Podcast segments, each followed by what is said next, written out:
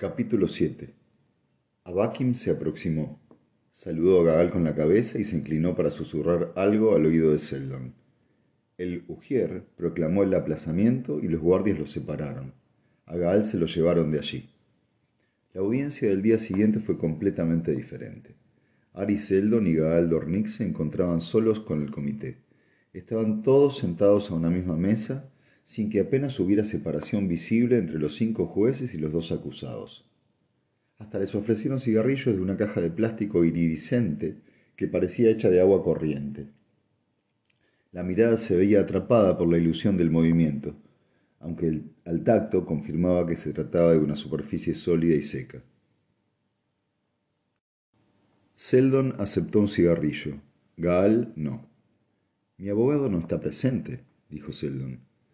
Uno de los miembros del comité repuso, Esto no es un juicio, doctor Seldon. Estamos aquí para hablar de la seguridad nacional. Lynch Chen intervino. Hablaré yo. Los demás miembros del comité se recostaron en sus asientos, preparados para escuchar. Alrededor de Chen se hizo un silencio para que pudiera dejar caer sus palabras. Gaal contuvo el aliento. Chen, enjuto y recio, más joven de lo que aparentaba, era el auténtico emperador de toda la galaxia. El muchacho que ostentaba el título imperial era solo un símbolo creado por él, y no el primero. Doctor Seldon, dijo Chen, perturba usted la paz de los dominios del emperador. Ni un solo de los mil billones de seres humanos que viven en las estrellas de la galaxia seguirá vivo dentro de un siglo. Así que, ¿por qué deberíamos preocuparnos por sucesos situados a tres siglos de distancia en el futuro? Yo mismo no seguiré vivo dentro de, dentro de media década, repuso Seldon, y a pesar de ello, esos sucesos me inspiran una preocupación abrumadora.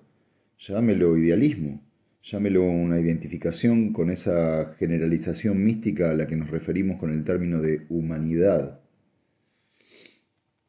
No deseo tomarme la molestia de pensar en términos místicos. ¿Puede decirme por qué no debo librarme de usted y de un incómodo e innecesario futuro que nunca veré ordenando que lo ejecuten esta misma noche?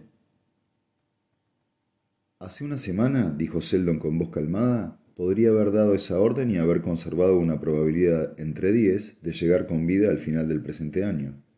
Hoy, esa probabilidad entre diez se ha convertido en una entre diez mil, como mucho. Algunos de los presentes exhalaron un suspiro y otros se removieron en sus asientos con incomodidad. Gal sintió que se le erizaba el vello de la nuca. Los párpados superiores de Chen descendieron un milímetro.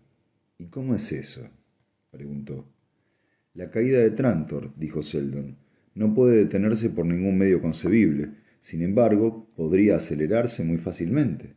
El relato de mi interrumpido juicio se propagará por toda la galaxia el desbaratamiento de los planes con los que yo intentaba aliviar el desastre convencerá al pueblo de que el futuro no alberga ninguna promesa para ellos.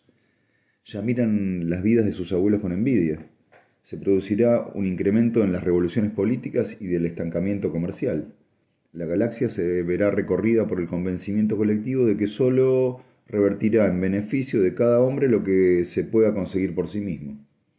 Los hombres ambiciosos dejarán de esperar y los que carecen de escrúpulos no se contendrán.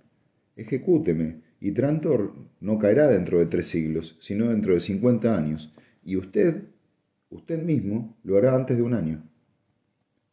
Chen respondió, esos son cuentos de niños, aunque su muerte no es la única posibilidad que nos satisfaría. Levantó su fina mano de los documentos sobre los que descansaba hasta que solo dos dedos quedaron ligeramente apoyados sobre el primero de ellos. Dígame, dijo, ¿su única actividad será la de preparar esa enciclopedia de la que nos ha hablado? Así es. ¿Y es necesario que se lleve a cabo en Trantor? Trantor, mi señor, cuenta con una biblioteca imperial, así como con los recursos académicos de la universidad. Y, sin embargo, si estuvieran ustedes en otra parte, digamos, por ejemplo, en un planeta lejano donde la vida atropellada y las distracciones de una metrópoli no interfirieran con sus investigaciones, donde sus hombres pudieran dedicarse en cuerpo y alma y con toda concentración a su trabajo, ¿no sería mucho mejor? Puede que supiese alguna pequeña ventaja, sí. Pues ya hemos elegido un mundo así. Podrá usted trabajar, doctor, con entera libertad y rodeado por sus cien mil compañeros. La galaxia sabrá que está combatiendo la caída. Incluso les diremos que va a impedirla. Sonrió. Como soy un incrédulo convencido, no me cuesta demasiado no dar crédito a esa caída, así que podré hacerlo con la tranquilidad de no estar mintiendo al pueblo. Y entre tanto, doctor, no, creerá, no creará usted problemas ni en Trantor ni, en ningún otro lugar, ni perturbará la paz del emperador. La alternativa es su ejecución y la de tantos seguidores suyos como se considere necesario. Sus anteriores amenazas carecen de importancia para mí.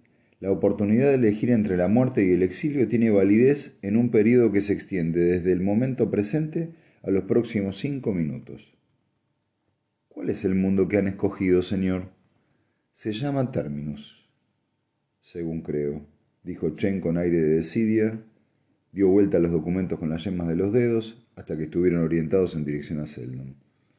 Está deshabitado, aunque es bastante habitable y podemos transformarlo para que se ajuste a las necesidades de unos investigadores. Está algo apartado. Seldon lo interrumpió. Está en el extremo de la galaxia, señor. Como ya he dicho, está un poco apartado. Servirá a las mil maravillas para sus necesidades de recogimiento.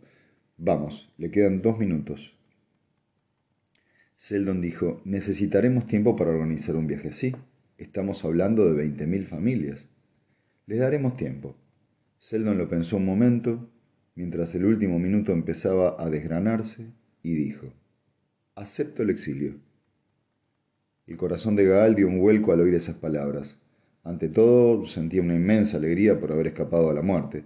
Sin embargo, en medio de este inmenso alivio, encontró espacio para albergar una cierta decepción por la derrota de Seldon.